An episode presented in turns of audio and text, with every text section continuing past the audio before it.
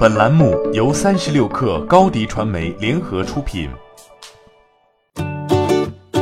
本文来自微信公众号“零售老板参考”。做快递行业要想赚钱，全靠收件。至于派件，只是为了收更多的件提供的附加服务。所以每年的双十一和双十二，由于派件需求大增，是不少网点的亏损期。这一特殊时期，快递总公司顶层设计的政策返点，快递员们的身价几乎都会翻倍。一名兼职快递员的身价更可能是五倍的增长，比如平时快递员一天的兼职是一百，双十一期间能够达到五百，而这些工作无一例外都要靠资金维持。涨价急先锋中通在双十一前的一个月公布了快递即将涨价的消息，而在中通宣布涨价的四天后，圆通也接档热点，发布了与中通几乎一致的涨价公告。快递公司真正宣布涨价，其实是从二零一七年双十一开始的。首先喊出涨价口号的也是中通，而对于目前仍然在市场份额上略胜一筹的中通，双十一前宣布涨价，实际上已经是常规化操作。在中通宣布涨价引起众生喧哗之后，已经有专家分析，费用调整与消费者无关，不会对快递价格带来影响，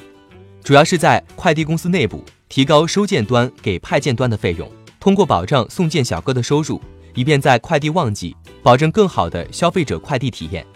但从整个行业来看，由于各大快递公司迟迟未能建立起自家的护城河，并且随着基础设施的完善，各家快递公司在不同地区的配送服务也在趋同，所以快递公司的价格战一直停不下来，价格战也已经到了无法再继续玩下去的临界点。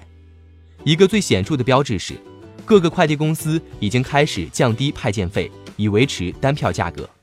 为了提高单票的低价优势，快递公司已经开始触及利润空间的底线，也就是用派件网点的降派费空间来平衡发件网点的降价竞争。从派件网点三比一至十比一的派件发件比看，派件网点的亏损临界状态无疑是最严重的。而对于派送员来说，降低派费可能会成为压死骆驼的最后一根稻草。从这一角度来看，快递价格不得不涨的原因不是双十一。而在于其已经触及了派件网点的底线。双十一期间的边缘试探行为，只是快递公司们为了日后涨价铺路。从行业角度来看，快递涨价能够让快递公司们摆脱低价低利润的泥淖，把资源更多的投入到提升服务质量上，倒也未尝不是喜闻乐见的结果。欢迎添加 baby 三十六克 b a b y 三六 k r 加入克星学院。每周一封独家商业内参，终身加入学习社群，聊风口谈创业，和上万课友一起成长进化。高迪传媒，我们制造影响力。商务合作，请关注新浪微博高迪传媒。